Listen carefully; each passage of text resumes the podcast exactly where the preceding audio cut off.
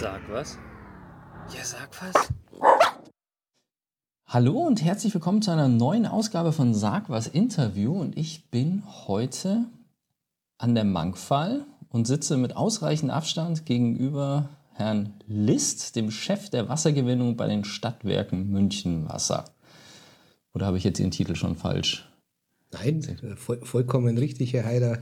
Ich darf Sie recht herzlich hier begrüßen mit äh, einem schönen Panorama und ich habe mir irgendwie, wenn ich so aus dem Fenster schaue, die ganze Anlage ist alles so ein bisschen, es wirkt eher wie ein großer Bauernhof als wie eine, ich hätte jetzt was hochtechnisches mit viel blitzendem Metall und sowas erwartet, aber es ist eine, eine schöne, gemütliche Anlage, die Sie hier haben. Ich glaube, das liegt insgesamt an der Nachhaltigkeit einer Wasserversorgung. Die Münchner Wasserversorgung ist ja weit über 100 Jahre alt und letztendlich äh, ist der Bereich hier im Betriebshof natürlich auch schon sehr, sehr alt und immer wieder modernisiert, aber letztendlich aus der Vergangenheit. Mhm. Und wenn wir jetzt mal auf den Aufgabenbereich zu sprechen kommen, die, die Stadtwerke München, beziehungsweise die SWM, was ist denn, was genau machen Sie im Bereich Leitungswasser? Weil ich war, als ich die erste Interviewanfrage gestellt habe, war ich schon ein bisschen überrascht. Naja, grundsätzlich geht es natürlich an der Quelle los. Wasser wird gefasst in großen Anlagen, wird nach München transportiert, in Hochbehältern zwischengepuffert und von dort aus über ein relativ langes, insgesamt 3300 Kilometer langes Rohrnetz in München verteilt, bis es beim Hausanschluss ankommt. Da geht es bis zum Zähler und nach dem Zähler ist dann der Hauseigentümer verantwortlich, was in seinem Haus dann tatsächlich passiert. Aber für die Qualität von der Quelle bis zum Wasserzähler sind die SWM verantwortlich. Wenn Sie sagen, das Wasser wird transportiert, ist das dann, wie darf ich mir das vorstellen, wie funktioniert so ein Transport? Ist das jetzt über, über Leitungen auch von den Quellen bis zu den Puffern oder ist das, ich meine, es wird ja wahrscheinlich nicht mit LKWs hin und her gefahren, oder? Vollkommen richtig. Natürlich über Leitungen. Äh, wir haben in München einfach das Glück, dass unsere Vorfahren eine äh, ausgesprochen gute Position ausgewählt haben, wo wir Trinkwasser gewinnen. Die Position liegt einfach geodätisch höher. Wir sind hier ungefähr 30 Meter höher als wie äh, der Süden von München. Mhm. Und damit kann man das Wasser quasi im freien Gefälle Richtung München laufen lassen, in einer geschlossenen Rohrleitung natürlich. Wenn man da ein bisschen auf die Geschichte geht, äh, vielleicht fange ich, fang ich, da mal an. Es war ja äh, in, in München ja doch relativ schwierig um 1850 rum. 1850 war München einer der verschriedensten Städte überhaupt, weil Trinkwasser so schlecht war, dass einfach sich die Bürger um ihre äh, Gesundheit und ihre Wohl wirklich Sorgen machen mussten. Selbst Beamte, die nach München versetzt werden sollten, haben trotz Erhöhung des Solls äh, abgelehnt, nach München zu gehen, weil es einfach zu risikoreich war. Es gab Cholera äh, und Typhus, also es war letztendlich eine ganz, ganz schwierige Zeit. Und woher kam es? München hat damals Trinkwasser direkt aus dem Untergrund von München genommen, hat parallel dazu Abwasser versickert und Müll auf der Straße gelagert. Damit kam ein unsäglicher Kreislauf in Gang und hat ja. letztendlich alles Mögliche sozusagen äh, ins Untergrund gebracht und hat letztendlich einfach Schadstoffe reingebracht. Unser äh, Trinkwasserpionier Max von Pettenkofer hat dann 1875 in etwa äh, die Idee gehabt, Wasser weit außerhalb des Stadtgebiets zu fassen. Da wurde dann eine Subkommission gegründet und alle möglichen Untersuchungen angestellt, wo könnte man Trinkwasser in einem noch erreichbaren Umfeld finden. Und unter anderem war das Mangfalltal äh, einer der Favoriten, äh, wo letztendlich viel Wasser aus Hängen, aus Quellen entsprungen ist und was man letztendlich einfach auch untersuchen konnte. Äh, Max von Bettenkoffer hat dann aus meiner Sicht auch ein recht interessantes Experiment unternommen, hat dann den Bierbrauer Sedelmeier ins Mangfalltal geschickt und hat dem einen Hektoliter Wasser fassen lassen mhm. und hat aus diesem Hektoliter Wasser aus dem Mangfalltal Bier brauen lassen. Das Bier ist hervorragend geworden und äh, letztendlich war das auch einer der Beginn der ähm, Wasserversorgung für München. Mit, dem, mit der Fassung im Mangfalltal, die einfach so um die 30 Meter höher liegt als wie im Süden von München, haben die damals ein gewaltiges Projekt in Gang gesetzt. Auch damals ging es natürlich ums Geld. Bis der ja. königliche Stadtrat es dann beschlossen hat, ist es 1880 geworden. Und 1881 äh, ist dann äh, letztendlich die der Neubau der Trinkwasserversorgung für München gestartet worden. Und wenn man sich das heute mal so vorstellt, die haben also 1881 im Mangfalltal eine Hangquelle erschlossen, haben eine Ableitung nach München gebaut als Freispiegelleitung, vielleicht erzähle ich da nachher noch was drüber, äh, einen Hochbehälter vor den äh, Toren von München und eine Leitung ins Stadtgebiet rein und haben 1883 das Ganze in Betrieb genommen. Also vor knapp 140 Jahren. Vor allen Dingen, wenn Sie einer die Zeitraum vorstellen, äh, innerhalb von zwei Jahren so ein Mammutprojekt auf die Füße zu stellen. Es ist ein Stück, ja. Ist heute fast unvorstellbar. Ja. Wenn man mal an so größere Projekte denkt, dann ja, innerhalb von zwei Jahren. Und vielleicht sogar noch innerhalb des Budgets. Das muss ich, da muss ich jetzt passen. Ja, das wissen wir nicht, aber. Wie, wie weiß ich, also okay. Geld war schon immer das Thema. Äh, Sie haben jetzt gerade schon gesagt, also ich meine, wir sind im Mangfalltal, aber ist das, kommt das jetzt ganze Münchner Trinkwasser aus dem Mangfalltal oder gibt es noch andere Quellen? Ich habe immer, jetzt muss ich äh, mich geografisch blamieren, ich habe immer gedacht, auch im Silvensteinspeicher ist äh, Wasser, das nach München fließt. Ich habe aber keine Ahnung, ob der Silvensteinspeicher noch zum Mangfalltal zählt oder nicht. Also äh, weder noch. Stimmt. Also beide, beide Sachen äh, sind leider falsch. Okay. Ähm, der Silbensteinspeicher ist ein Hochwasserentlastungsbecken für den Raum ähm, zwischen Tölz und München, der letztendlich ähm, für Energieerzeugung äh, mitzählt und äh, letztendlich Wasser zurückstaut, um Hochwässer eben in den Orten unterhalb äh, zu vermeiden. Ist auch weit vom Mangfalltal wiederum äh, weg. Und hat nichts mit dem Münchner Trinkwasser. Mit dem Münchner Trinkwasser nichts, gar nichts zu tun. Aber okay. Sie sind dann mit der Meinung nicht ganz alleine. Also das ist äh, immer wieder äh, zu berichtigen, dass letztendlich doch die Meinung immer wieder herrscht, dass äh, auch Wasser aus dem Silbenstein nach München läuft. Trinkwasser. Mhm. Was eben nicht tut. Aber sonst außerhalb des Mangfalltals gibt es noch mehr? ja, ja, selbstverständlich. Also äh, grundsätzlich war das, wie ich vorhin ja ausgeführt habe, äh, der Anfang. Im Mangfalltal haben wir drei große äh, Anlagen, die Trinkwasser äh, nach München liefern. Mit dem Wachsen von der Stadt war es irgendwann auch notwendig, letztendlich weitere Gewinnungsgebiete zu erschließen. Das nächste Gewinnungsgebiet war dann die Münchner Schotterebene. In der Münchner Schotterebene sind fünf Förderwerke mit integriert, die für Spitzenlast sozusagen da sind. Also wenn einfach mehr Wasser gebraucht wird, dann schalten sich die mit dazu. Und äh, 1984 ist dann im Leusachtal in Richtung Garmisch das Gewinnungsgebiet Leusachtal, Oberau in Betrieb gegangen und äh, versorgt ungefähr mit 20, etwa 20 Prozent der Gesamtmenge München. Das Wasser kommt und Sie haben es im Vorgespräch schon gesagt zum Thema Qualität und Aufbereitung so ein bisschen. Sie haben gesagt, gesagt nein, bei uns wird nichts aufbereitet. Und jeder, der schon mal in Urlaub gefahren ist, kennt das Problem, man kann Wasser, das aus der Leitung kommt, ja nicht immer unbedingt trinken. Wie ist das, wie ist das in München? Kann man, also ich trinke das Wasser aus der Leitung in München. Deswegen, ich glaub, das kann man auch, glaube ich, relativ problemlos machen, oder? Sie kriegen von uns ein hervorragendes Wasser geliefert, das allen Kriterien entspricht und ähm, im Grundsatz äh, besser kontrolliert ist wie manch anderes Wasser.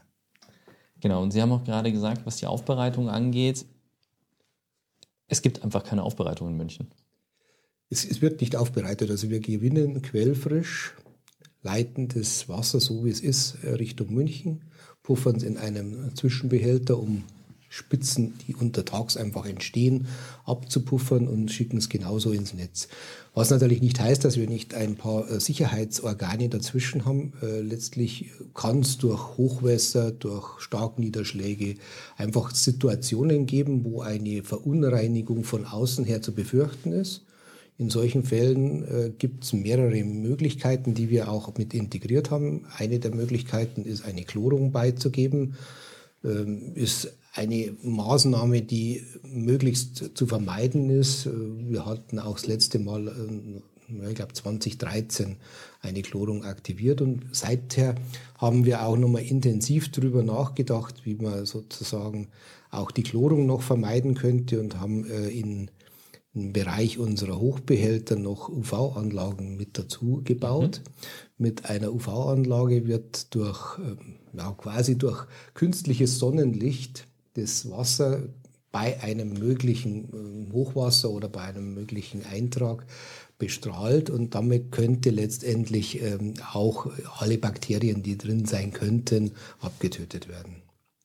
Das ist aber auch ein, ähm, eine Anlage, die quasi nur dann läuft, wenn äh, tatsächlich Hochwasser oder ähm, wenn irgendwas zu befürchten ist und bei Kontrollen auffällt, dass Verunreinigungen da sind, dann werden Maßnahmen ergriffen, aber ansonsten ist ja, es. Be bereits im Vorfeld, weil da ist mir auch wichtig, dass wir letztendlich bereits im Vorfeld schon handeln, dass äh, nicht irgendwo kontaminiertes Wasser überhaupt ins mhm. System kommt, sondern dass okay. letztendlich im Vorfeld pegeln, wenn sich da schon was anzeigt oder wenn letztendlich einfach die äh, Wetterlage das auch klar äh, zeigt. Wir werden, was weiß ich, nächste Woche 100 ähm, Millimeter Niederschlag im Gebiet haben. Die Flüsse werden von 20 Zentimeter auf einen Meter steigen. Dann ist letztlich einfach klar, dass wir in der Wassergewinnung auch handeln mit verschiedenen Maßnahmen. Einmal äh, können wir bestimmte Anlagen dann außer Betrieb nehmen, die mehr gefährdet sind. Oder aber, wenn es äh, sozusagen gar nicht anders geht, dann schalten wir eben eine technische Anlage mit dazu. Sie haben es vorher gesagt, und das war eine Sache, die ich auch vor kurzem erst gelernt habe. Man muss es insoweit einschränken, dass ihr ja das Qualitätsversprechen nur bis zum Wasserzähler geben könnt. Sprich, an jetzt unsere Hörer, die in besonders alten Häusern wohnen oder in Häusern, wo es Probleme gibt. Also so Geschichten wie bleihaltige Rohre in uralten Häusern oder Legionellen oder sonstiges ist eine Sache, auf die ihr natürlich überhaupt keinen Einfluss habt, sondern das ist eine Sache des, des Hauses an sich. Also im, Stadtgebiet äh, sind äh, in Versorgungsleitungen, keine Bleileitungen mehr vorhanden. Natürlich kann es in äh, ganz, ganz, ganz, alten Häusern noch so sein, aber das ist natürlich auch die Verantwortung der Hauseigentümer mhm. gefragt, die letztendlich da natürlich ein bisschen modernisieren müssen. Ja. Muss man sagen, irgendwann sind euch die Hände gebunden, weil ihr nicht mehr da nicht mehr darauf genau. Einfluss nehmen könnt. Genau. Ich habe lustigerweise seit kurzem mit jemandem zu tun, der sich auch mit Wasser beschäftigt und was uns da aufgefallen ist oder was mir auch aufgefallen ist, es sind, es gibt ja Frischwasser, Leitungswasser und Trinkwasser. Das sind, sind das wirklich geschützte Begriffe oder müssen die irgendwelche Anforderungen erfüllen oder, weil ich gehe mal davon aus, ihr liefert ja Trinkwasser an die. Wir, wir liefern, wir gewinnen Trinkwasser und wir liefern Trinkwasser. Also bei uns gibt es da äh, keine Unterscheidung, weil äh, im, im, Grundsatz würde es beginnen mit Rohwasser. Also wenn ich eine Aufbereitung irgendwo dazwischen geschaltet hätte, dann würde Rohwasser gewonnen werden. Das würde aufbereitet zu Trinkwasser und dann würde Trinkwasser letztendlich dann am Hahn rauskommen. Aber ähm, die Stadt München hat das Glück, dass wir eben keine Aufbereitung notwendig haben und unser Quellwasser so quellfrisch eben auch geliefert werden kann. Ich muss ja ganz ehrlich, das ist immer, und das habe ich gemerkt, wenn wir so gerade auf Fernreisen oder sowas, das ist einfach eine Sache, auf die ich mich wirklich fast am meisten freue, wenn ich so abends nach dem, nach dem Zähneputzen im Hotel stehe oder im in der Unterkunft bin, dann einfach mal noch dieses nach dem Ausspülen einfach noch mal einen Schluck Wasser zu trinken, bevor man ins Bett geht. Weil das ist in München halt einfach, ja, Wasser auf, einen Schluck in die Hand und trinken. Und da ist es halt dann immer so, okay, raus aus dem Bad, rein in die Küche, Flasche aus dem Kühlschrank, Glas einschenken. Das ist einfach, also dieses, dieses Trinken aus dem Wasserhahn ist einfach, habe ich irgendwie gemerkt, ist so eine, so eine Lebensqualität, dass da muss ich schon sagen, ein Kompliment für das gute Wasser, das wir haben an euch. Das Wasser in München ist aber relativ hart. Also das ist das, was man immer hört. Ja, München hat ein hartes Wasser. Was, was ist jetzt ein hartes Wasser im Vergleich zu einem weichen Wasser? Das ist natürlich ein bisschen subjektiv. Also ich würde das harte Wasser immer äh, als wesentlich besser empfinden, weil ich äh, im Endeffekt werden mit äh, dem Kalk, der transportiert wird, auch Mineralien mittransportiert und Äh, ich glaube, dass einer der guten, dass der gute Geschmack des Münchner Trinkwassers auch primär durch den Kalkgehalt äh, sozusagen bedingt ist. Natürlich ist es äh, für hm, den Haushalt manchmal ein bisschen ärgerlich, wenn, wenn der Kalkgehalt relativ hoch ist. Aber er hat auch mehrere Vorteile. Also grundsätzlich hat der Kalk auch den Vorteil, dass er sich gerade bei alten Leitungen an die Leitungswand anlegt und damit eine Schutzschicht bildet. Wenn Sie heute eine einfache Stahlleitung im Hausanschluss hätten, und äh, keine Schutzschicht drum gebildet wird, dann haben sie relativ schnell Korrosion und irgendwann kommt dann das Wasser nicht mehr am Wasserhahn raus, sondern irgendwo an der Wand. Wand. Äh, will ja keiner. Also deshalb hat äh, da letztendlich der Kalk schon auch den Vorteil, dass er die Rohrleitungen schützt. Also jede ja, früher eingebaute verzinkte Wasserleitung hat innen eine Kalkschutzschicht und hat damit sozusagen auch einen Schutz. Der Geschmack ist meines Erachtens tatsächlich auch äh, anderer, wenn Sie heute in irgendwelchen anderen Städten, die wesentlich weicheres Wasser äh, haben, schmeckt es aus meiner Sicht immer ein bisschen fad. Das ist äh, im, in München einfach äh, halt doch äh, ein, ein bisschen was ein äh, bisschen was mit Geschmack drin. Also wir können zusammenfassen, die Härte des Wassers ist der Anteil der Mineralien, der da mit drin steckt. Ja. Und das, okay. Und die entstehen natürlich, weil äh, letztendlich äh, das äh, Urwasser oder das Wasser, das wir in den Quellen fassen, über Urgestein läuft und da äh, letztendlich Kalk mit aufnimmt. Mhm.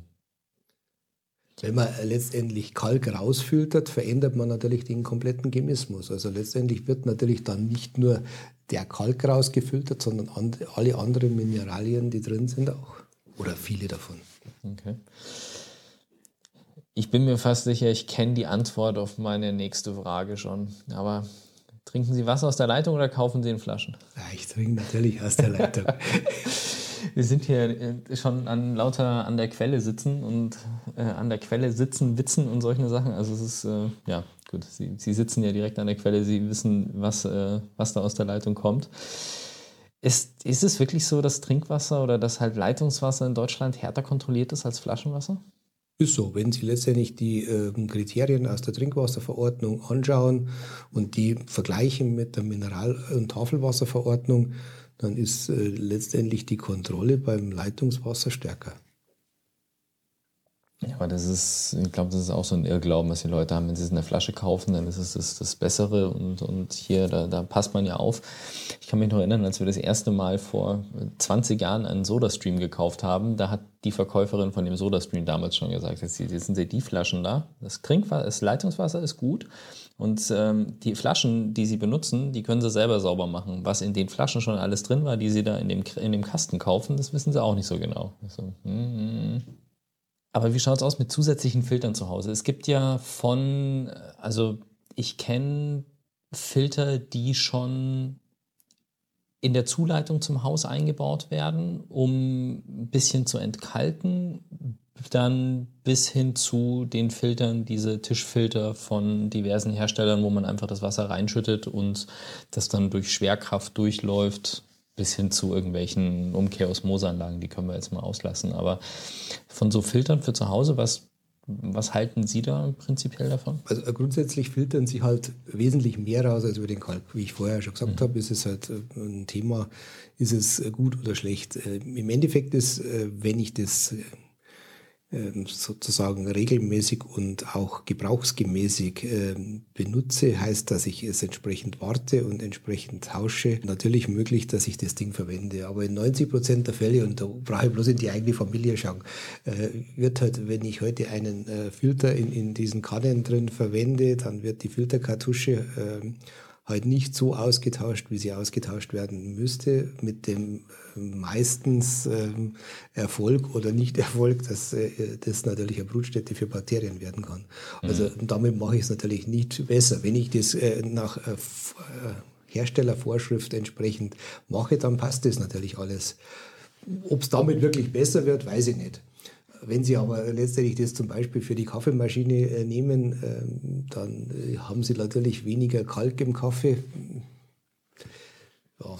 Also kann man geschmacklich oder sowas geschmacklich machen und kann letzten Endes, aber man sollte darauf achten, dass die Filter auch ordnungsgemäß verwendet werden. Das, das ist ganz entscheidend. Ja. Weil sonst mache ich es meistens schlechter. Und das gilt auch für eine große äh, Installation, für das ganze Haus. Auch da werden ja Salze meistens zugegeben. Äh, das muss natürlich alles entsprechend auch äh, entsprechend den ähm, Betriebsanleitungen gemacht werden. Wenn das nicht so ganz gemacht wird, habe ich halt meistens eher nicht unbedingt eine Verbesserung. Wenn es um das Thema Wasser geht, gibt es irgendeine Stelle, wo dem Endkunden oder dem, dem Wasserabnehmer dann noch irgendwie Gefahren drohen können, abgesehen von eben Verunreinigung durch Bakterien im Haus oder Leitungen. Ansonsten ist eigentlich, das ist eigentlich das, was einem passieren kann, oder? Eig eigentlich ist in Deutschland sozusagen der Standard so hoch, äh, dass ich da in, in keinem Bereich irgendwo Angst hätte.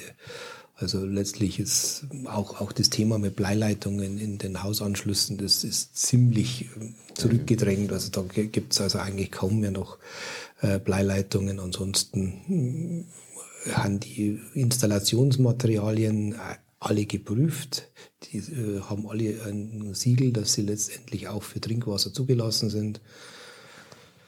Natürlich passiert äh, könnte es passieren, dass aus äh, irgendeinem äh, Drittland irgendwelche Armaturen verwendet werden, die dann irgendwelche Zusatzstoffe noch mit reinbringen.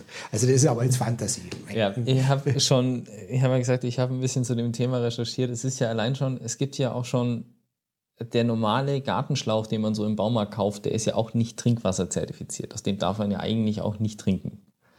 Das ist, ich habe dann mal geschaut wegen Trinkwasserzertifizierten Gartenschläuchen und sowas. Das ist ja auch ähm, als Befüllschlauch fürs Wohnmobil jetzt. Also wenn gibt's, ich sage, ich möchte den, den genau, gibt es, kostet aber halt irgendwie 25 bis 50 Euro der Meter. Das ja, klar, ist ein bisschen teurer. ja, ja, das das, ist, das ist aber dasselbe Thema. Letztendlich äh, Kunststoffe äh, im Trinkwasser haben halt aber ein bisschen schwieriger.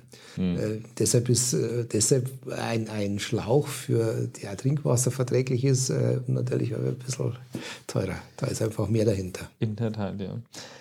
Jetzt, Sie haben vorher schon gesagt, es gibt immer diese Spitzen. Das sind natürlich die über den Tag verteilten Spitzen, dass wenn morgens und abends mehr Leute duschen, braucht, müsst ihr mehr Wasser liefern als tagsüber wahrscheinlich. Also so zwischen ich schätze mal, zwischen 7 und 9 Uhr morgens ein bisschen mehr Wasser verbraucht wird als um 12, 13 Uhr mittags. Wie ist es denn mit der, mit der Verfügbarkeit und der, der Sicherheit der Wasserverfügbarkeit in, jetzt mal so auf München betrachtet, in Bayern und in Deutschland? Weil das ist, das Thema Wasserknappheit ist ja eins, was uns immer mehr treffen wird in den nächsten Jahren. Naja, München hat da natürlich ein Glück, dass unsere Vorfahren bereits in wasserreichen Gebieten die Trinkwasserfassung errichtet haben. Also jetzt im Mangfalltal, wo wir nach wie vor 75 Prozent des Münchner Trinkwassers gewinnen. Jede Trinkwasserversorgung muss quasi äh, so aufgebaut sein, dass sie jederzeit und immer den Bürger versorgen kann. Dazu werden in kleineren Orten oder Städten Notversorgungen miteinander abgeschlossen, dass halt die eine und die andere Stadt mit versorgen kann. München kann das natürlich nicht, weil äh, mit 1,6 Millionen Einwohnern haben wir im näheren Umkreis keinen, der uns sozusagen irgendwo auch mit bedienen könnte. Deshalb haben wir drei Gewinnungsgebiete, die redundant aufgebaut sind, dass wenn mhm. eine Anlage ausfällt, dass ich immer mit einer anderen Anlage versorgen kann. Also deshalb ist München da ausgesprochen gut aufgestellt. Auch hinsichtlich der Menge, die ankommt, würde ich mir sagen trauen, dass äh, auch für München die Zukunft gesichert ist. Das Münchner Voralpenland oder überhaupt das Voralpenland ist sehr regenreich. Auch in äh, dem Klimawandel äh, haben wir in etwa dieselben Niederschläge. Unsere Mengen, die wir gewinnen, sind immer noch halb so groß, als wie tatsächlich nachströmt. Also es ist doppelt so viel mhm. Wasser da, als wie tatsächlich okay. entnommen wird. Also sehe ich für die Zukunft äh, wenig Probleme. Bayern äh, insgesamt schaut natürlich anders aus, wenn man sieht, im Bereich Franken, äh, wo letztlich einfach schon ein gewisser Wassermangel herrscht, wird man letztendlich irgendwas tun müssen. Heißt irgendwo aus Fernleitungen zusätzlich Wasser zu den einzelnen Gewinnungsgebieten zu, oder zu den äh, Entnahmegebieten zu bringen. Also es ist gar nicht so weit weg, wie man immer denkt. Also nee, nee, es ist, es ist auch in Deutschland nicht ganz so weit weg und es ist auch in Deutschland äh, ein Thema, wo man insgesamt schauen muss, wie entwickelt sich die Qualität. Also gerade in, in ähm, Norddeutschland, wo wir einfach ein Thema mit Nitrat haben, wo einfach durch ja, durch übermäßige Düngung, durch sehr viel äh, intensive Landwirtschaft auch relativ viel Schadstoffe im Boden kommen und dann Nitratwerte äh, doch erheblich drin sind, haben wir ein Problem, das für die Zukunft gelöst werden muss. Mhm. In München haben wir es gelöst, bereits vor vielen Jahren. Wir haben in 1990 bereits im Gewinnungsgebiet den ökologischen Landbau eingeführt und haben versucht, alle Landwirte, die hier bewirtschaften, dazu zu bringen, ökologisch zu wirtschaften, mit dem Erfolg, dass unsere Nitratwerte rückläufig sind und heute ein Nitratwert im Stadtgebiet von unter 10 Milligramm äh, herrscht. Da fehlt mir jetzt der Vergleich, aber wenn Sie sagen, das ist, der Wert ist gut, dann glaube ich Ihnen das. Ja, die Trinkwasserverordnung würde einen Nitratwert bis 50 Milligramm zulassen. Und wir liegen bei unter 10. Und wir liegen bei unter 10. Das ist ja letztendlich einer meiner Hauptbestreben, dass wir immer unter 10 bleiben, um äh, auch für Babynahrung das Wasser geeignet zu haben. Ah, okay. Also das ist auch ganz entscheidend. Also unter 10 ist letztendlich auch der Wert, den jeder äh, Kinderarzt sozusagen ähm, bestätigen würde, dass äh, unter 10 Milligramm für, das, für ein Kleinkind oder für einen Säugling mhm. das Wasser geeignet ist. Ja, also es ist tatsächlich einerseits so, dass es mir jetzt, vielleicht ist es auch einfach nur meine persönliche Wahrnehmung, aber dass es halt immer öfter jetzt aufkommt, dass eben auch Großstädte wie, ich meine, gut, Südafrika ist jetzt in einem anderen Klima als wir, aber Kapstadt ja kurz vor dem Day Zero war, wo sie gar kein Wasser mehr hatten und die Leitungen wirklich trocken gewesen wären. Und dann eben auch in Deutschland gibt es in Lüneburg, glaube ich, gerade so ein bisschen Streit ums Grundwasser mit einem Industriekonzern, der nochmal den Brunnen äh, graben will und den, den Anwohnern dann das Grundwasser in Flaschen verkaufen will, so in der Richtung. Das sind ja auch so. Da muss man schon sagen, haben wir wirklich Glück mit München. Nicht nur mit dem Wasser, sondern ich glaube, München ist einfach ein grandioser Standort. Wir sind kein Erdbebengebiet, wir sind kein Überschwemmungsgebiet, wir haben genug frisches Wasser drumherum. Also können uns glücklich schätzen. Das In der Tat. Allerdings muss man natürlich auch äh, entsprechende Vorsorgemaßnahmen treffen. Also äh, ich, ich kenne äh, die Wasserversorgung von Kapstadt, äh, die vor 20 Jahren ganz hervorragend ausgebaut war und ich glaube einfach, dass da in, in vielen Bereichen einfach nicht mehr so dahinter war, dass die wirklich auch äh, so versorgen können. Mhm. Also politisch. Da ist, da ist ein bisschen, da ist einfach ein Missstand da. Mhm. Und wenn man nicht dauernd dahinter bleibt, das ist letztendlich einfach auch ein Thema, was man in, in allen Gewinnungsgebieten schauen muss, dass man halt letztendlich einfach die, die Flächen, die dafür notwendig sind, äh, schützt, dass letztlich ähm, Vorfeldmessstellen da sind, äh, dass man letztendlich einfach äh, auch modernisiert, dass Leitungen erneuert werden. Das sind einfach alles so Dinge, die halt mit dazugehören, um, um auch für die Zukunft gerüstet zu sein. Ja, das mit den modernen Anlagen ist, da gibt es auch so Horrorgeschichten aus London war das, die mal die Wasserversorgung privatisiert und verkauft haben, oder? Und mhm. dann ein, eine Dekade später wieder mit gigantischen Verlusten zurückgekauft haben und dann erstmal alles erneuern mussten, weil. Mh. Naja, gut, das können Sie sich vorstellen, wenn heute ähm, in, in unseren Anlagen ähm, fünf Jahre keine Wartung mehr passiert, dann ist, ist auch noch nichts äh, äh, passiert. Aber wenn das immer weitergeht, dann werden die Anlagen halt runtergewirtschaftet bis zu einem Punkt, wo dann quasi nur noch ein kompletter Ersatz da, äh, machbar ist.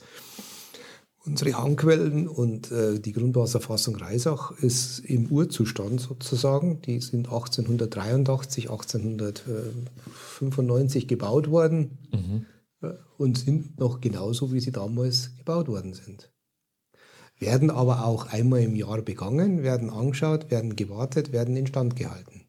Mhm. Also es ist schon ein gewisser Aufwand dabei. Wir haben insgesamt, wenn Sie schauen, 300, äh, ein bisschen mehr wie 300 Schächte im gesamten Gewinnungsgebiet, die natürlich alle auch angeschaut werden müssen, die gewartet werden müssen, die instand gehalten werden müssen. Aber dafür stimmt dann die Qualität und langfristig ist es wohl die günstigere Entscheidung, das Ganze gut zu warten, als dann alle 15 Jahre komplett neu zu bauen.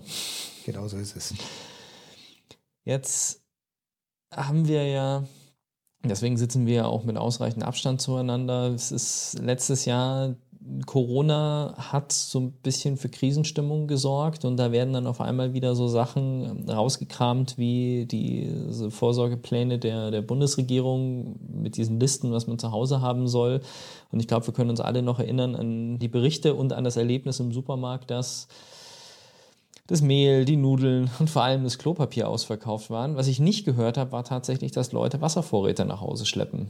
Ist das nicht eigentlich auch so eine Sache, dass man einen gewissen Trinkwasservorrat eigentlich zu Hause haben sollte? Kann ich nicht ganz zustimmen. Also grundsätzlich äh, sehe ich unsere Wasserversorgung so gesichert, dass wir jederzeit äh, versorgen können. Deshalb äh, ein, einen Wasservorrat zu Hause zu haben, gut, ist, ist, ist, ist jedem selbst überlassen. Aber äh, im Endeffekt, also wenn sie ihn aus der Leitung abzapfen, äh, wird er ja auch nicht besser. Also grundsätzlich äh, ist Trinkwasser halt gleich zum Trinken und mhm. nicht groß aufzubewahren. Ich habe es noch nicht ausprobiert, aber wenn Sie jetzt einen, eine Flasche Wasser aus dem Wasserhahn zwei Monate im Kühlschrank stehen lassen, ist er mit Sicherheit nicht mehr das, was ich Trinkwasser aus der Leitung gewinne. Also die Frage, ob ich äh, Trinkwasser tatsächlich äh, aufbewahren und, und ähm, horten sollte, würde ich verneinen. Das ist jetzt mal eine interessante Frage. Wenn im Stadtgebiet München der Strom ausfällt, Fällt dann das Wasser auch aus oder kommt das trotzdem noch aus der Leitung? Ich, ich habe relativ viel mehr Aufwand dabei, aber es kommt trotzdem aus der äh, äh Leitung nach wie vor. kommt auch auf den Gebäudetyp an ein bisschen, oder? Also bei Hochhäusern dürfte es irgendwie schwieriger werden, wenn die keinen Strom haben, als bei Einfamilienhäusern und kleineren. Aber, aber grundsätzlich, äh, auch da ist halt München äh, in einer bevorzugten Lage. München ist, was schätzen Sie, dass die, der Unterschied zwischen dem Münchner Süden und dem Münchner Norden, wie hoch ist der Höhenunterschied? Ach, stopp mal, es fällt ja ab, gell? Ich, also ich bin im Münchner Süden. Äh, was sind das? Vielleicht 40, 50? Nee, das sind 100 Meter. Das sind 100, 100 Meter, Meter Höhenunterschied. 100 Meter Höhenunterschied. Und diese 100 Meter Höhenunterschied sind natürlich 10 Bar Wasserdruck. Aha. Nachdem 10 Bar Wasserdruck ja sowieso die Hausinstallation nicht aufnehmen könnte, ähm, wird die in drei Teile in München geteilt. Also das Stadtgebiet ist versorgungstechnisch in drei Zonen aufgeteilt, in eine Hochzone, in eine Mittelzone und eine Niederzone. Aha. Da hatten dann Druckreduzierstationen dazwischen, die letztendlich das Wasser auf den Wasserdruck von 6 Bar etwa äh, runter reduzieren. Natürlich langt es jetzt für äh, Hochhaus nicht. Also da, das wäre natürlich schon die Einschränkung, wenn Sie in einem Hochhaus sind, dass dort irgendwann die Wasserversorgung ein Problem sein könnte, wobei meines Wissens auch die meisten da eine Notstromversorgung mit dabei haben, mhm. dass das dann äh, zusätzlich noch gehoben werden kann. Das ist ja das Schöne, das sind diese Experimente, die man dann so in der Grundschule macht, ne? dass man halt sagt, man hat eine Leitung und man schüttet oben Wasser rein, da kommt das unten, fließt das Wasser dann auch die Leitung wieder hoch, einfach weil sich auf ein, auf ein Level aus, äh, ausbalanciert. Genau.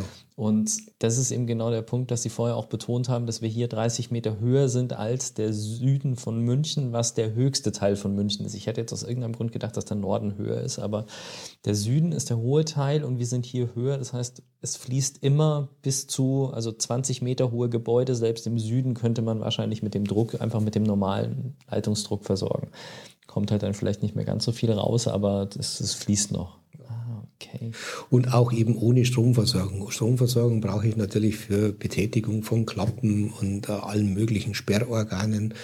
Wenn da keine Stromversorgung da ist, muss ich halt meine Mitarbeiter hinschicken, die dir letztendlich dann das Händisch bedienen. Mhm.